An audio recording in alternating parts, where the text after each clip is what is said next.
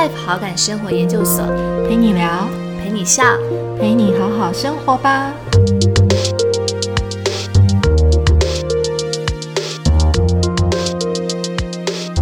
所有的大人，无论你现在、过去或是未来经历过什么，或是正在经历什么，永远都要做一个真诚、自由的小孩。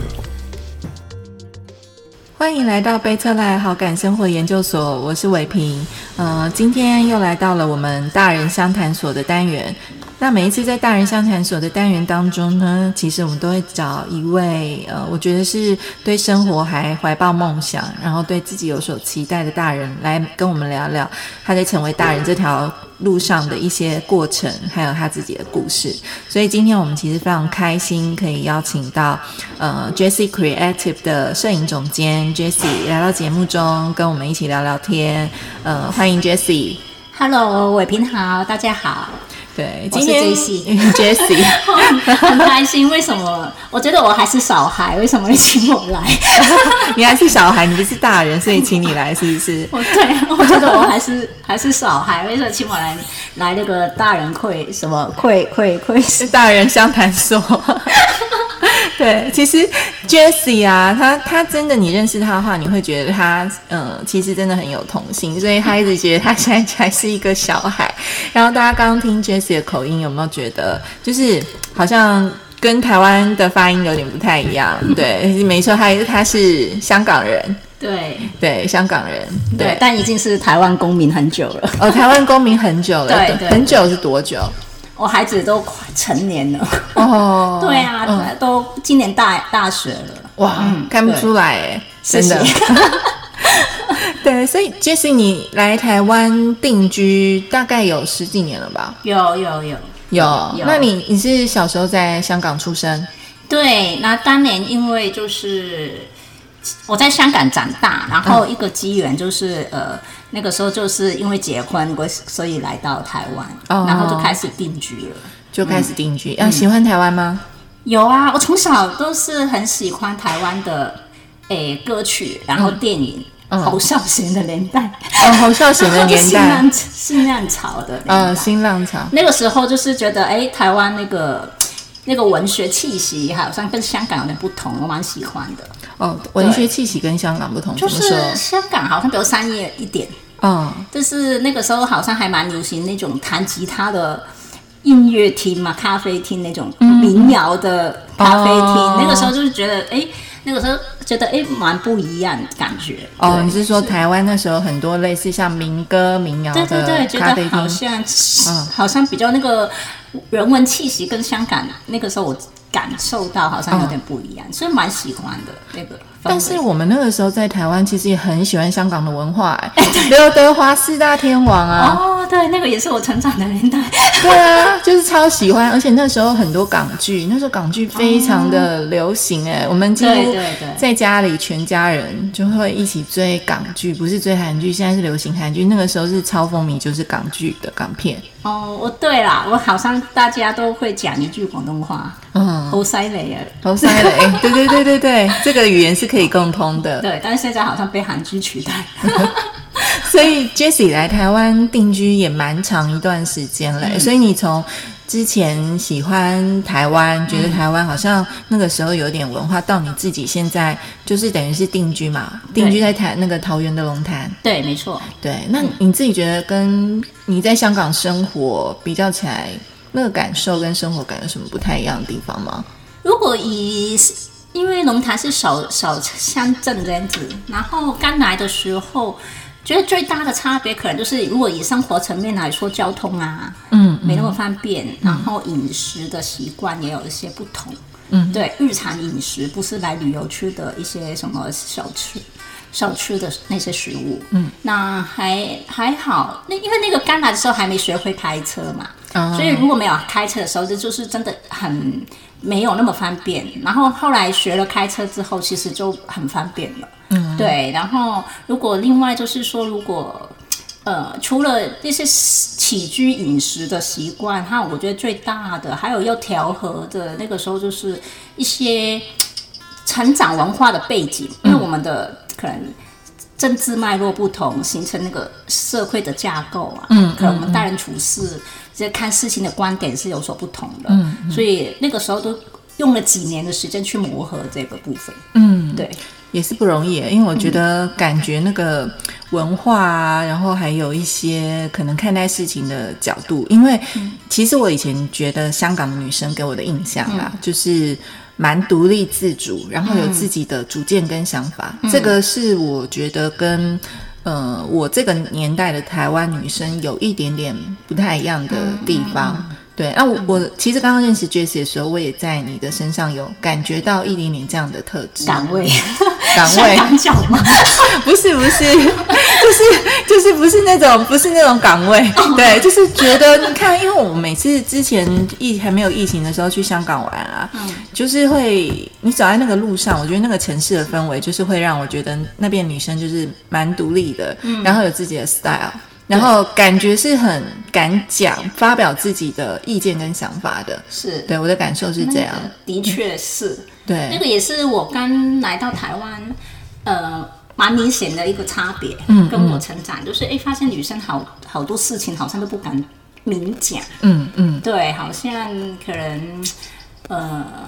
可能成长的环境觉得女生讲话要轻柔一点啊，然后不要。可能你太多意见发表，可可能觉得你是很麻烦的人这样子。嗯，所以啊，因为我在工作上接触一些很多可能女生新娘子啊，或者什么那个时候啦，刚来的时候，那现在已经有很大的差别了。嗯，对对对。所以我其实会很好奇的是，所以你们以前在学校从小，比如说父母给你们教育的观念是？其实我们，我觉得华人的社会还是有一些华人的思维嘛，因为我妈妈那边其实是客家人，嗯嗯，我爸爸那边是广东人嘛，其实我觉得还是有一些，呃，传统的思维上还是会有一些，呃，男女的不一样，但是因为整个社会的，呃。氛围给女生都是很自由、很开放的，就是说，跟呃，在工作上也不会说，因为你是女性就看看看低一点你的专业程度，不会会不会去怀疑你的专业程度。嗯，就是我这个这个，在我在刚来台湾的时候比较明显感觉到不一样，就是如果你有那个专业，不管你是男生女生，他不会说呃怀疑你的专业。嗯嗯，对，那诶。我觉得很多层面上都会比较保障女性多一些。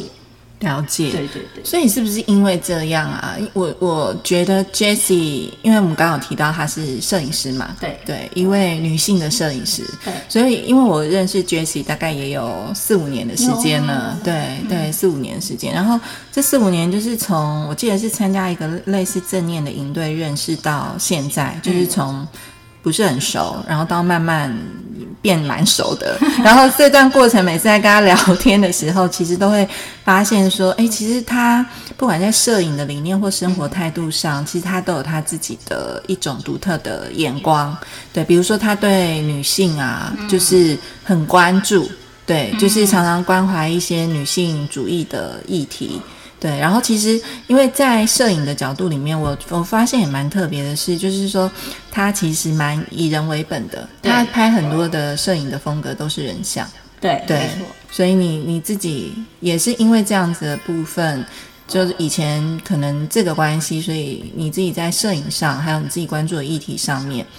对，有什么你觉得跟一般摄影师比较不一样的地方吗？嗯，我想哦，因为其实我。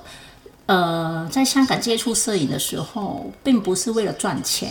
而接触摄影，而是为了想表达我内在情感的一个途径、一个媒介而去接触的。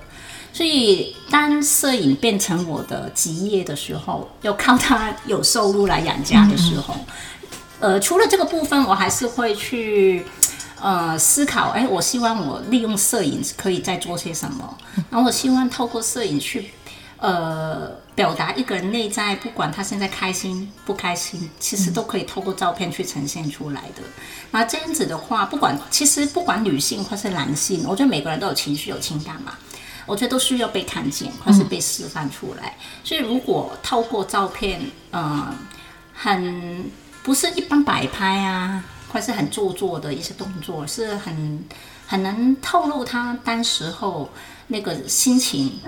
我觉得还呃被被当事人看到的时候，其实他可能都会发现，哎，怎么我会有这个面相？我都一直不知道，为什么我笑的原来可以那么开心，那么的灿烂？嗯嗯，可能他以前一直都会很拘谨啊，我不能笑太大啊，嘴巴这不好看等等的。但是哎，当他一次一次，我觉得跟不同的朋友拍照。呈现出来他们不同的面貌的时候，其实他们对他们来，对他自己有一个新的发现。而但当然我是女性的角度，就可能抓取一些细节，还是跟呃可能男性摄影师有些不一样。那个不一定，而且女性摄影师其实也是很理性、很商业的视角去拍摄。但是我觉得，因为我也是从异乡来嘛，然后我会留意一些可能台湾呃本来他们就是很日常，没什么。特别的事情，我会抓到一些，哎，对我来说很新鲜的一些环境，呃，融入在呃摄影创作当中，可能对他们来说，对，对，透过我拍摄出来，嘿，他们会发现哦，原来，呃，你透过那个视觉有呈现到一个可能，呃，假如说，嗯，婚姻跟当地文化的一个结合，透过照片呈现出来，他们就哦，原来对，是有这种的感受。所以我会觉得，呃，除了平常拍客户之外，也可以有时候的时候会拍一些创作。那个时候，嗯嗯，就会哎，呃，我在观察到社会日常的环境，呃，给我一些想法，我透过照片去呈现出来。嗯，可能自拍可能是我自己找找模特，或是有时候透过客人，我觉得有感觉了，当下就说到哎，可以呃拍一下我想拍的东西嘛，这样子，他们也很愿意，都蛮蛮好玩的。嗯，那所以在这个拍摄的过程中，因为其实 Jessie 来台湾也十几年了嘛，对。对，那其实来台湾之后，应该主要从事的也都是跟摄影有关的工作，嗯。对，那因为你拍摄的就是摄影的风格，其实就是以人为本嘛，所以其实我有看过很多像是你的作品，比较像是说一些女性的，或者是说呃家庭的，嗯，对，或者是说像是那个就是婚纱，嗯，对，其实有各种不同类型，都是在人的这个层面，对对。那你在拍的这个过程中，有没有什么让你觉得印象比较深刻的？印象深刻哦。我觉得，如果说以每个人的故事，我觉得每个人的故事都很独特。如果真的要分享，我想一下，我觉得记得我可以分享一个蛮印象深刻的，就是我刚来台湾的时候，那那个时候有一个妈妈打电话给我，因为他们是呃跟他女儿在美国生活，他说呃要回来台湾呃休息。他希望想帮，呃，因为他女儿想拍写真嘛，他就说，哎，看到我的作品蛮喜欢的，就帮他女儿帮我预，就是呃预约。然后因为我的风格就不是当时候很流行那种提供很多服装啊，嗯嗯，呃，变化很多造型，我是依据那个人的特质，然后依据他平常的呃穿的衣服带过来，我去帮他拍。那我就迎合他女儿想拍很多造型，然后带他日常的呃衣服来，然后我会拍有他自然的一面啊，有一些概念性的创作，有一些比较时尚的，然后拍完之后，呃，就就这样拍完了嘛。那我个人蛮满意的作品啊。然后那他之后呢，我觉得呃隔了七年，七年之后有一天我深夜在家里十二点左右，我记得就接到那个。妈妈的电话，嗯嗯，他从美国打来，嗯，然后他就问我，哎，你还记得我吗？我套再分享一下啊，我记得你啊。然后他就说，哎，其实那个那一年拍完，啊，他说其实回去他女儿姐七年是有忧郁症的，嗯，其实那个呃有心心有病了，然后但是最近其实好起来了。然后他就说，呃，他女儿也快要回来台湾今年。然后他就说，早上他女儿跟他说，嗯，他再次看重看当年找我帮他拍的照片。他跟他妈妈说，妈妈，我知道你当年为什么要我找 J C 拍照了。嗯，这样子。然后他那个妈妈说，我听到还蛮感动的，因为那个妈妈跟我说，其实因为当年他女儿。没有很满意我帮他拍的照片，他还是喜欢去台北那些艺术摄影馆，又找那些和服啊、宫廷服装去拍那些。因为当年那个女儿才十五岁左右，对，还还是很好奇。然后他说，他经过生病之后。他再看回以前我帮他拍的照片，他会觉得原来自己最单纯、最原始的面貌是那么的珍贵，所以他再看呃再看回来那些照片，他跟妈妈说的那一句话啊，我终于明白你当初为什么要我找这戏拍。他妈妈就听到也是很有感觉，嗯，就说一定我一定要打电话来告诉你。那个时候还没有很多的软体，嗯，呃，联络的 app，然后都直接打电话给我，嗯，告诉我他女儿那个呃呃心情。哇，我听到都觉得那时候，一来很感谢他故意要打电话给我，跟我要告诉我；二来就是我觉得那个时候给我很深刻，就是说，所以我我一定要坚持我的初心。嗯，我当初为什么要拍照？然后可能在某一些人角度来说，我拍的东西很不善意，嗯，然后是不是很难生存什么的？但是在很多那么多年拍很多不同的故事，其实大部分都很多人都有类似的感受回馈给我，然后我会觉得说，一定一定不能忘记我当初摄接触摄影，其实就是有表达人的一个情感，跟他很自在、很自然的一个面貌，所以我觉得。嗯，他这一次给我的印象很深刻，还蛮感动的，所以还是会让我更坚持我的初衷是什么。嗯，其实听了蛮感动的，因为听起来是应该就是像你说那时候还没有什么一些通讯软体嘛，所以他是特别打电话跟你分享，而且隔了七年呢。对，隔了七年，其实应该现在那个女孩应该。最少有三十岁了，她找我拍的时候大概十五六岁嘛。哦，对啊，所以我觉得，所以我我那个时候很深刻，就是觉得，就是说真的，也许我我们自己有很多时候可能当下做的事情，或是表达的事情，有很多人身边的人可能不了解、不明白，甚至可能误解你为什么要这样做。但是我相信，如果你做的事情是对的，终有一天他们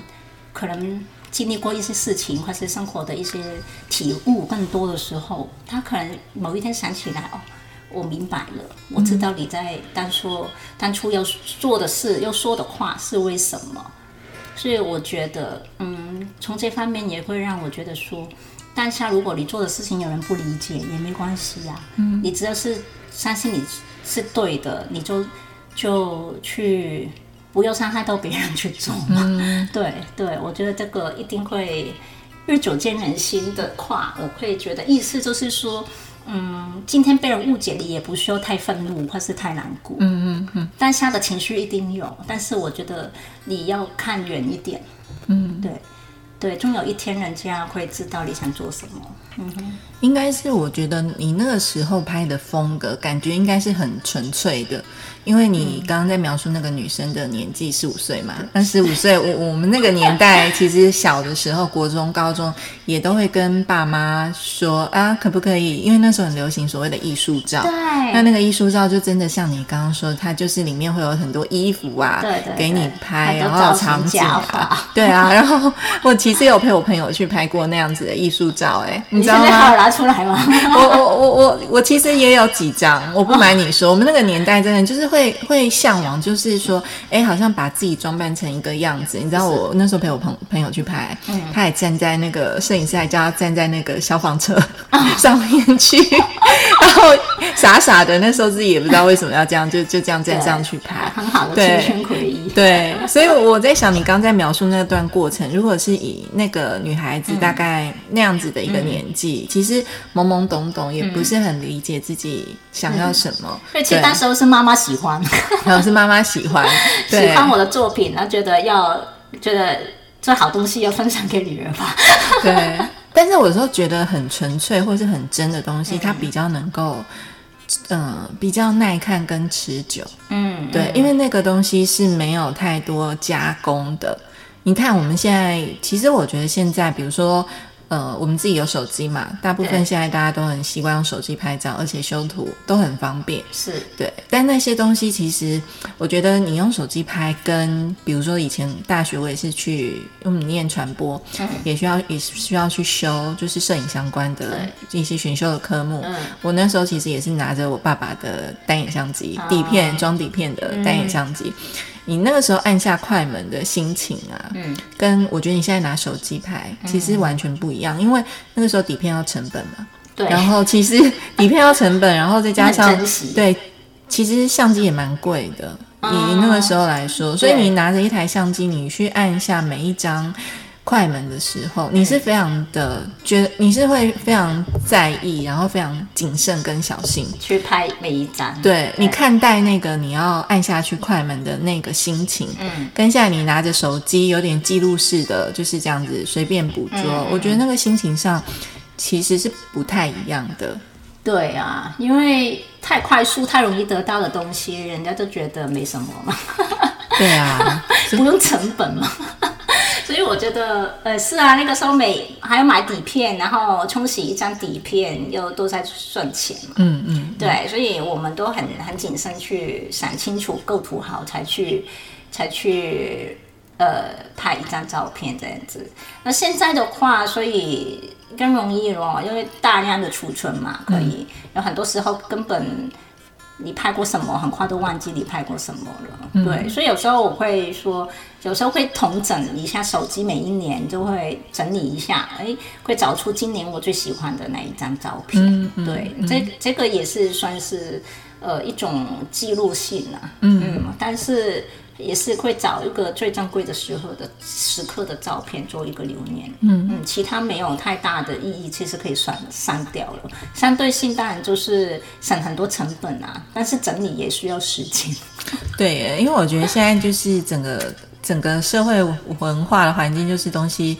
太多，然后速度很快，然后取得很容易，所以我觉得你刚刚说每年去做这样的一个整理，其实蛮好的。不然，其实像现在你每天拍每天拍啊，或是偶尔就是记录一下，有时候你也忘了你拍什么，你就只是把它放在你的手机里面。对，没错。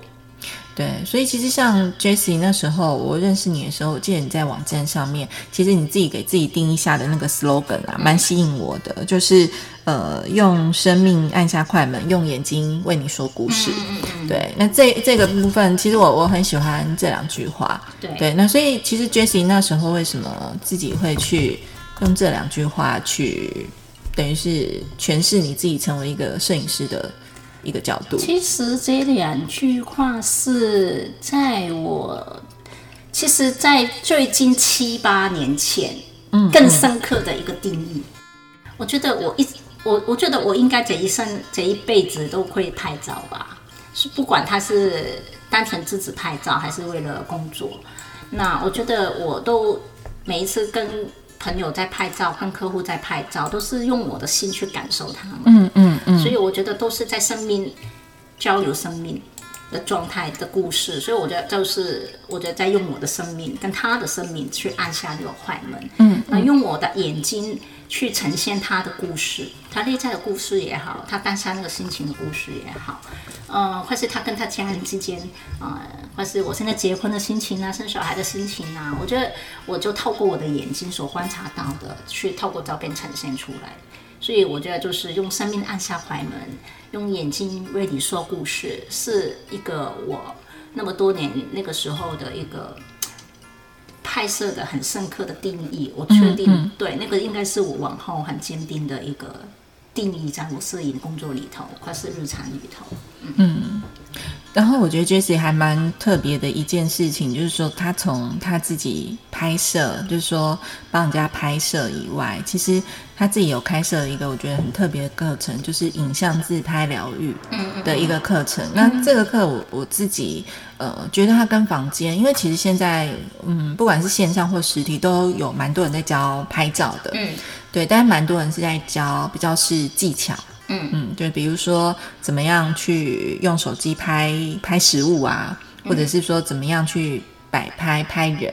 的一个一个不一样的部分。可是你的这个课程蛮特别，就是说它是一个自拍，嗯，然后透过自拍去观看自己，嗯，然后去疗愈自己。是对，那我我觉得你很特别，是你当初怎么会有这样子的一个想法去去开了这样的课？你怎么开始那一步的？其实哦，因为自拍，我从十八、十九岁开始就自拍了，底片的年代都在自拍，那一直其实都没有想过有一天自拍是用来教学的。然后你在我台湾工作生活很久一一阵子啦，其实也在思考说，哎，除了我帮很很被动的，只是一对一般一个客户在拍照，或是然后写部落格去表达心情，比较被动之外，我有没有什么办法，在可以触碰更多的人？哦，可以传达我摄影的信念跟理念给他们。那个时候怎么想也想不到，呃，因为我又不想说，呃，在教光圈快门啊，很高深的一些摄影理论等等。因为我觉得有很多前辈教的比我好，哦，所以我觉得我不想着重在这一块。那一直然后就放着那个念头，然后直一直到一个机缘，就是我结束婚姻的那个时期间，嗯嗯，然后我觉得在那个期间，我一样。跟以以前一样，就是利用摄影、利用自拍那个模式去接住我自己所有的情绪，对，那个所有的感受，透过自拍的那个呃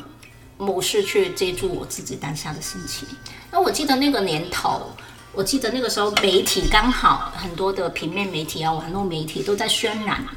那个时候就是一种就是说我们要远离负面情绪的人。嗯，对我很清楚，蛮深刻记得。那那个时候我就会有个念头，我会觉得哇，远离负面情绪的人，那正在负面情绪的人，其实他可能需要找一个倾诉的人。嗯，那如果他其实伤心你，所以找你倾诉，然后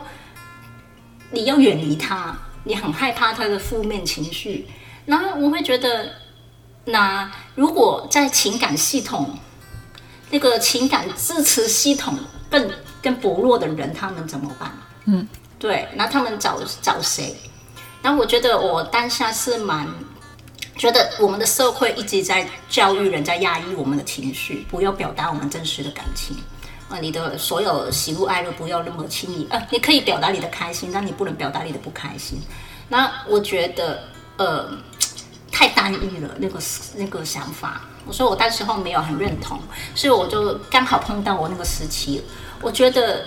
呃，表达情绪对我来说很重要。不管我今天开心不开心，如果我一直压抑在内心的话，我一定会心里会有病的。嗯嗯，对。然后，所以我那个时候，呃，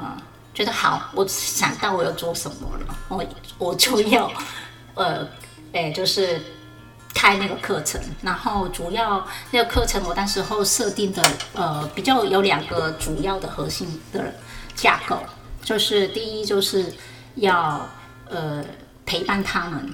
呃鼓励他们，要表达他们内在的情感，嗯呃喜怒哀乐都可以，然后在但是是在不伤害别人跟自己的状态下，你可以用比较健康的，就是拍照的方式去表达你的情感，嗯。对，然后第二个部分就是可以重建人家内在的自信，就是呃可能。呃，在增加他们怎么透过观察自己现在的状态，然后提升他们呃自我心想，然后自我探索、接纳，然后在那个过程，他更可以慢慢去更认识他自己，然后在那个过程也可以再对摄影多一点的美感的认知。嗯嗯，好，慢慢你只要透过练习，常去拍，你一定会熟悉的。然后，因为现在加上手机拍摄，其实很简单嘛，工具很简单，然后比我们底片的年代更容易了。那我觉得说，他们每天都需要到手机可以拍照，就更更要去利用那个那么轻松的一个工具去帮助自己，去平常怎么帮助他可以呃欣赏自己，呃，然后表达他。嗯，然后我觉得这个是主要我两个很重要想传达出去的。在那个课程里面，对，嗯，然后我觉得这么多年，呃，大概我二零一六年左右开始那个课程，那这几年我觉得也有很多不知不觉，嗯，很多学员都有感受到哦，自拍带给他们的乐趣，或是怎么帮助他们更容易接纳他自己，他觉得他不够完美的部分，或者说他觉得我变老啦。我有皱纹啦，或是大小眼呐，然后呃，从一定要美肌拍照才公开他的照片，到怎么愿意接纳我完全不用美肌，甚至素颜，皱纹斑点都出来，眼袋都出来了，我都愿意公开在脸书跟朋友分享。现在这个当下的我就是如此，嗯，我很欣赏他。所以这个自拍跟一般的自拍有什么不一样？然后你观察大家在透过你这样的自拍方式观看自己的时候，就是一般人他是会有什么样的反应，或者是说他的一个就是普遍看到的一个表现状况是什么？嗯，我觉得如果说他平常有在他的，首先有一些人可能从不爱自拍的，很抗拒的，嗯，对对抗拒的、哦，所以不是每个人都很喜欢，是不是？对，但是有很好好好玩哦，有很多学员都说我不喜欢拍自拍，但是我看到你的课程，我很好奇，我也想来学一下。对，因为诶，会不会从不喜欢拍到可以拍？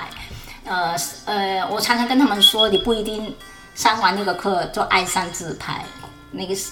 只有你可能不再抗拒，或是你不再对他有负面印象，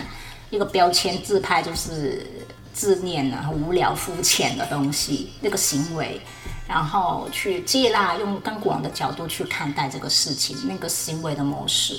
对，然后我觉得他们会上完课的过程，他会了解了，嗯，因为我会分享很多我呃二十几年的自拍的作品，要学员的作品，他们会看到那个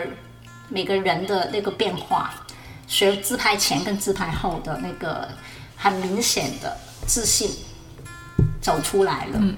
呃，甚至看到那个照片更有故事性了，你都不用非常专业的器材，或是你不用学很很很深的摄影理论，你很在比较短的时间，也很快速的一个不一样了。对，就是当然你越时间练越久，你会慢慢再拍出你个人的风格。你到时候你怎么去呈现都可以，天马行空一样的。所以我觉得在这个过程，除了自拍，其实里面也有一些就是其实是表达性艺术的意涵在里面。嗯哼，对，然后就是呃，我也会不只是自拍，有时候会带动一些小活动，嗯，啊、会帮助他们呃呃怎么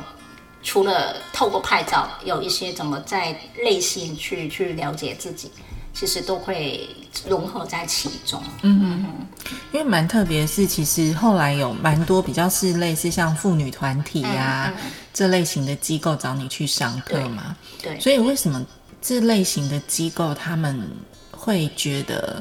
从女性的角度或是一般人的角度，她反而更需要这样子的一个练习？嗯，我想其中一个原因也是因为说，刚才我说到一个部分，它是可以重建人的内在自信。嗯，就是可能本来一个人是年轻的时候，可能当妈妈前很有自信的，嗯，但她成为母亲之后，可能她把重心时间都花在家庭跟小孩身上，她可能开始忽略自己了，外在也好，内在也好。呃，有一点会慢慢，他觉得我失去了我自己，我到底现在是谁？我除了是妈妈、一个太太等等，我还是谁？可能有一些妈妈还没有上班了，都只是在家带小孩，所以他慢慢就会越来越没有自信，就不爱打扮啦，随便啦，反正顾好小孩的东西就好。所以也，所以很多妇女团体看到我那个课程理念，他会觉得哦，很多女性需要，因为可能我也是一个妈妈，嗯哼，对嘛，我也是一个妈妈，为什么我还常常常被误解我是孩子的姐姐？对啊，好开心哦！所以可能他会呃觉得哎很好奇，很好奇是不是说呃这个自拍真的怎么可以帮助一个女性，嗯，一个妈妈的角色可以去透过自拍可以找到自信，嗯，对，所以我觉得慢慢他们呃。呃，有一些回馈啊，然后学员的一些成效啊，他们看到了，所以就就觉得，嗯，原来真的自拍不是只是单纯拍一张照片而已。那你有曾经遇过那种学员，他可能就是连面对镜头自己拍都不容易，到最后慢慢接纳自己这样的过程吗？有啊，很多哎、譬如说年纪比较大的啊，嗯或是说呃呃有一些像刚才说妈妈啦，他们他们的女儿可能是已经高中大学了，他就说。就会说，我都一直不了解我女儿为什么一直躲在厕所自拍，她看到都觉得很烦、很讨厌。然后看到我那个课程啊，她就很好奇，所以也来了解为什么我女儿会喜欢自拍，嗯到底是什么一回事。那学完之后，她就回家一直躲在厕所狂练拍。为什么要躲在厕所？因为她，然后她就说，我就因为了解我女儿为什么在厕所可以拍那么久，厕所真的很好拍。因为 厕所的灯光啊，因为是是一个很私人的时间呐、他洗完澡躲在里面慢慢呃保养啊什么，她在那个氛围。他是可以拍很多哎、然后拍出来就学了一些技巧嘛，然后一些呃概念，然后之后就可以哎出去跟女儿一起自拍，然后变成两姐妹啊。就是本来很抗拒、很讨厌女儿自拍，那、变成两母女一起拍，然后跟老公出去旅行的时候，她也不一定要靠她老公来拍了，她自己就可以把自己拍得很好看了。对啊，所以我觉得那个自拍就是呃，表面上我们说是在拍照，其实可以可以融入很多。呃，透过自拍是在看见你身边的人的关系，嗯嗯，对，那你你你是不是一定要靠别人，你才能把自己呈现你很好的一面出来？嗯嗯，这个都是说到最后是回归，就是你怎么去陪伴你自己。嗯，对，对，这也打破了我们对于自拍的印象，因为大家可能，尤其现在很多人在。如果只讲自拍这两个字，可能会联想到比较像是完美哦，或是修图。可是 Jessie 的这个自拍的概念，比较像是陪伴自己的一种工具，然后以及怎么从自拍的那个过程中，重新再去观看跟接纳自己。对，因为这个我从十八、十九岁开始吧，其实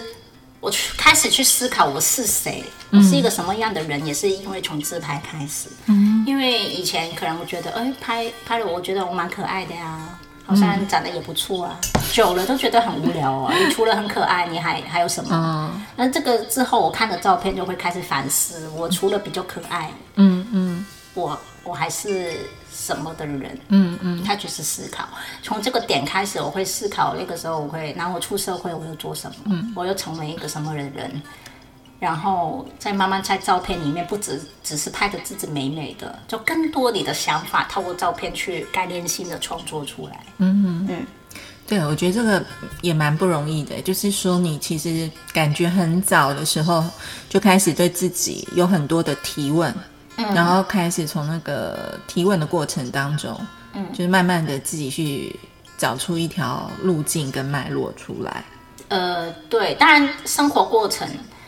嗯，其实我有很早的一段时间，就是我开心的时候是不会自拍的，嗯哼，对我只有不开心的时候才会自拍，嗯嗯，因为我开心的时候都已经投入当下去玩，嗯。我只有不开心的时候，觉得我要躲起来，嗯。哦，我一个人哭，一个人生气、愤怒等等，我都一个人躲起来。但是相机就是我最好的陪伴，嗯，我就是自己最好的陪伴者。对，我觉得这样其实蛮棒的，因为因为我觉得就是 Jessie 刚刚在表达的那些部分，还有我认识的她，其实我觉得她不是一个典型的妈妈啦。对，是清醒的吗？不是，就是因为我最近其实看她蛮特别，就是她自己就是会呃去山林里面啊，哦就是呃去露营露营，一个人露营一个人去露营，你可以想象吗？因为其实因为像我自己是喜欢一个人旅行的人，嗯嗯，对，但是我我后来发现说，因为可能我已经这三四年、四五年慢慢习惯一个人去旅行这种方式，所以对我来讲已经算是一种正常。但是我也发现说，当我有时候跟我的朋友聊天，讲我一个人去旅行的时候，大家有时候还是会用瞪大眼睛，就说：“哇，你一个人去哦？”对对，就是好像大家对于就是呃一位女性或是一位妈妈。呃的角色，然后你自己可以去做一件事情，很独立的去做一件事，其实大部分人还是会觉得很特别的。对，那我我我嗯，但我自己本身并觉得也还好，对它其实就是变成我的一种。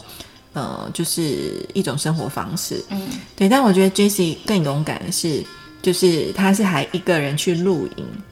然后我看到他自己在他自己的呃社群上面分享，然后他也会带着那个就是一个人去露营外，他也会一个人就是带着那个野炊的工具去煮咖啡。对对，其实我就看到那个，我就跟他说：“哎、你下次要约我去，我超想的。对啊，一就是起对，所以你你是怎么样开始有一个这样子的一个想法？因为我自己在刚刚前面我们聊很多嘛，嗯，我觉得你对你对你来讲，就是说摄影它不是只是一个职业，嗯，其实它也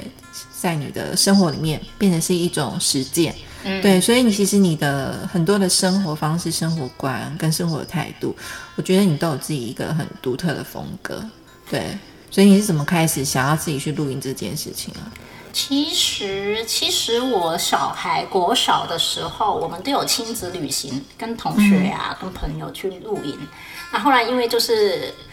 呃，结束婚姻之后，就是我大部分的时间常年都是一个人在带小孩嘛，然后兼顾工作啊，等等，所以就比较疲累，就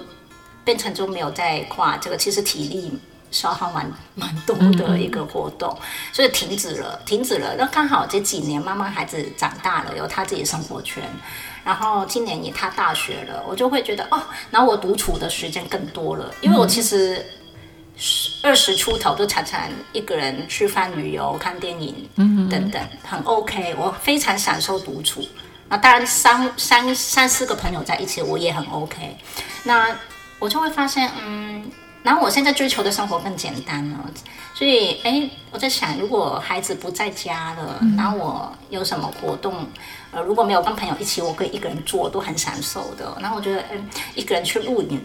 呃，我挑战看看。对，那所以，呃，因为在里面有朋友可能会问，一个人露营你不不无聊吗？你在干什么？那其实，在我就蛮喜欢接近山的。嗯，除了海带给我宁静，我觉得山给我一种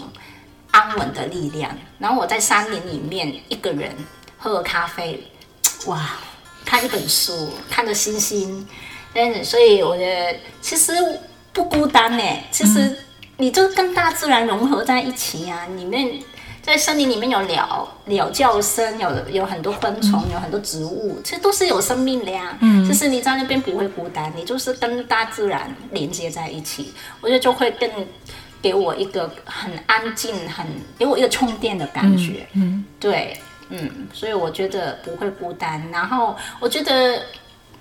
啊，慢慢可以。我希望野营会更刺激一点。野营跟露营有什么不一样？就是露营的话，我们现在很多露营区嘛，其实它很多被配套洗澡的啊，厕所都有准备很好，电啊也有提供。我野营就是真的去到很大自然，没有这些配套给你。嗯，对，就会更挑战一些。哇，真的哎，我觉得很不容易哎。就是你是那种说到做到，你就去你就去实践的人。对，都要酝酿一些时间。对，而且我觉得很多东西很不简单的是说，就说我觉得那个不简单是，嗯，一个人跟自己学会跟自己相处这件事情，我觉得对很多人来讲，其实他听起来好像很容易，但是说起来是不容易的一件事。有时候就算你突然有了时间，可是叫你一个人去做什么，你你你会不太知道要怎么去做一件事。我觉得蛮多现代人。是这样的，所以其实独处跟自己相处，我自己的经验，它也是需要一个练习的过程。嗯，对，有时候你如果一直忙于工作的状态，突然停下来，你有时候是不太知道你自己可以去做什么。对，我觉得这个过程也，我又又绕回来。自拍带给我学会的东西，就是也可以陪伴自己。嗯，如果以前我去旅游，我们没有手机的时候，没有数位的，我都是带底片相机嘛，脚架。嗯，出去旅游，然后我在旅一个人旅游的过程，我都可以为自己拍照记录我的旅行，所以不会无聊。嗯，太忙了，很忙的那个过程。然后拍完照都是阅读啊，看看海。海边啊，嗯嗯，跟观察一下当地风风情这样子，我觉得不会很无聊哎，所以变成现在更容易啊，我又多了一个冲咖啡的兴趣，然后又可以在那边哇起床，清晨的呃那个鸡在叫我起床，然后在那边冲咖啡啊，自己煮个早餐，很写意。嗯，对啊，你现在就等于是生活好像是你的朋友，然后你自己。就是生活中那个摄影摄影机是你的朋友，但是你你现在这个阶段，我觉得你又开始有很多不一样的兴趣，就像你刚刚说冲冲那个冲咖啡嘛，其实你在龙潭自己的工作室那边也弄了一个就是侧建纯粹的一个摄影老宅摄影的一个工作室，对对对，那我觉得其实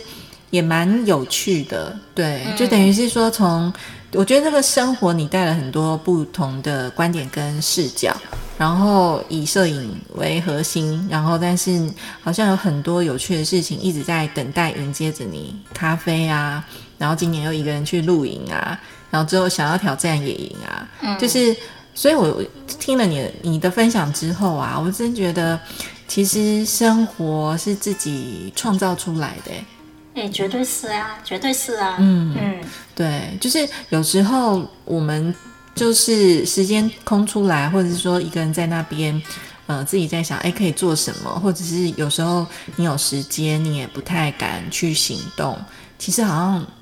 其实有时候就踏出那一步，很多时候就会不一样。嗯，我觉得都有一个酝酿期吧。嗯嗯，因为我觉得。通常真的有想过，因为有时候我们开拓一个兴趣，可能要花一些钱。啊。嗯嗯，但是，诶、诶、会不会入诶、所谓说什么入坑？入坑，哦入坑坑，入坑之后 推坑。呢，然后然后发现呃不喜欢玩了，三分钟热度嗯又卖掉等等的，所以我我我其实其实我做很多的事情都是呃跟我生活兴趣三连的，嗯，像我的工作其实都是生活的一部分，嗯嗯然后我喝咖啡，其实我喜欢喝咖啡也是因为去旅台湾旅游开始的，哦。因为我们香港人很少喝喝咖啡，那个年代咖啡没有那么多，我们喝奶茶、烟烟等等。嗯。然后我去台湾旅游也是让我爱上喝单品，嗯，所以其实我喝了咖啡单品有二十年的时间有了，嗯，那那个时候因为呃单纯是喝而已，然后。我觉得，哎，当我接触手冲咖啡的时候啊，我发现其实它的手冲的原理跟我拍人像很相通，哎，嗯，怎么说？就是其实你你看不同产区的咖啡豆，然后不同的烘焙度，然后你不同的水的温度，然后你的冲的手法不同，你调出来那个咖啡的层次风味的感受是不一样，就跟等于我在拍不同文化背景的人、不同个性、不同职业的人，然后在他透过他分享他不同生命的故事，那我怎么去呈现他？嗯，就那个照片的感觉就不一样了。嗯，虽然都是在拍人像，都是在我同一个摄影棚在拍，同一个摄影师，但是那个照片的感觉，你会很明显感受到，哎这个照片都是属于他的。嗯，而不是一个罐头，嗯，copy 一个手法去拍相同的人。嗯，所以透过手冲咖啡的当下，其实也也要很专注。嗯，然后我就觉得，哎，冲着冲着，我就觉得，哎，好像跟我拍人像的那个。那个原理其实一样的，都是要用心去做这个事情，很专注，然后你很用心，然后你调出来的味道就有不同的风味。对啊，就感觉就是对你来讲，就是摄影跟咖啡它都是有机的，它是透过很多，它是透过很多不同的组合跟配方，然后去变化出一种化学作用，对不对？对啊，所以我很希望说，哎，后来为什么我想在摄影棚再弄个咖啡区？我希望说，然后因为我有自己的那个配豆坊系列、叫回家，嗯，然后我希望，因为我我的摄影棚就是我的家，嗯，其实我做很多事情都是从家出发的，嗯，所以我觉得就是希望大家来我的家，来我的摄影棚拍照之后，分享你的生命故事，我手冲一杯，嗯。啊。我我们调的只有我这边可以喝到的味道，回家给你喝，好像你呃，可能你可以带走，在回家的路程慢慢喝了一杯回家，回甘它。那我觉得就是一种你来到就是我家的一份子，嗯，好像老朋友、好朋友，因为很多老朋友会再回来找我拍照，我觉得那个感觉很好哎、因为我觉得。因为我是从香港来嘛，其实对台台湾桃园就是我第二个家了。嗯嗯那呃，近几年我也很少回去了，三四年没回香港了，这次都很想念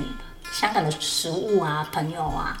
然后，嗯，因为这几年世界变化太大了，所以这几年没有回去，所以你就觉得很多人在分布在不同的地方了。所以我，所以呃，去年我就觉得我想调出一个属于我自己的咖啡，嗯呃，我等于我的人生的味道，我回家的味道。希望我去带着那个咖啡去到哪里，我的家都在哪里。嗯嗯，心在哪里，家都在哪里。我希望说，哎，大家可能有一些人离开呃原生地区工作啊，出国旅游啊，或是呃去打工啊、上课啊等等。哎，只有喝到那个咖啡，好像回到家一样的温暖。嗯呃，回干一下，你一天工作累了啊，慢慢享受那个家的感觉。然后我觉得，嗯，就是自己一个浪漫的情怀吧。对啊，哎，你能做这么多，刚刚听起来就是我觉得，对，就是嗯，我觉得就是很浪漫啦。听完之后，感动自己才知道。对我听得有点感动，很想效法。对，觉得、觉得超棒的。对，因为我觉得我做的事情，如果单纯为商业考量去做一个生意，所谓的生意，对我来说是蛮乏味的。我也不擅长做生意，真的。所以我都是在一直以来都是在做我本身体验过很久了，我真的很喜欢了，然后我再去呃深入再去研究，再去做这个试试看，然后也可以连连贯我本来工作的专业，嗯，再多一个嗯情绪这样子给客人这样子，我觉得很开心，大家老朋友这样子，嗯，我觉得也是这样子，所以就一直在就是呃学习，还有在。自我探索路上，所以就像你刚刚说的，你很像小孩呀，对，你还没有，就是还是有那个童心啦。对，我觉得很不容易。对，那所以今天就是最后，Jesse 有没有什么一句话想要分享给我们贝特赖跑感生活研究所的朋友？一句话，嗯，哎，所有的大人，无论你现在、过去或是未来经历过什么，或是正在经历什么，永远都要做一个。真诚自由的小孩，嗯，哎，我很喜欢这句话，哎，对，真诚跟自由其实也是我现在很重要的一个是啊。目标，因为其实你到了一个人生的阶段，你会发现说，嗯，你其实就只想对自己负责，然后很真诚的对待自己，也对待别人，然后自由，然后那个自由不只是行动上自由，我觉得还有包含我思想跟。嗯，很多意识上面的那个自由自在，对我觉得都需要时间啦。每个人经历的呃感受很多事情的节奏不一样，我们都需要一个时间。那因为我也是，其实，在一路成长过来，慢慢学习，慢慢受正过来，也不是一开始就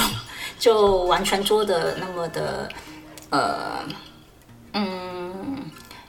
很多事情都是自己感受起来，再再去学习感受，然后反省，然后再再去修正过来，那慢慢就会可以活出属于你自己想想过的生活形态。其实没没有对错，没有好与坏，每个人都有他选择过生活的方式跟权利。但是我觉得，就是你一定要问自己，这个是你真的想要吗？你快乐吗？嗯，对，我觉得不需要。呃，因为外界很多的因素去阻碍你内心真实的声音。嗯嗯嗯嗯，谢谢 Jessie 的分享，我觉得很棒哎。谢谢。对，所以今天跟你聊天很开心。我也很开心。嗯，好，那我们下次见。好，拜拜。拜拜。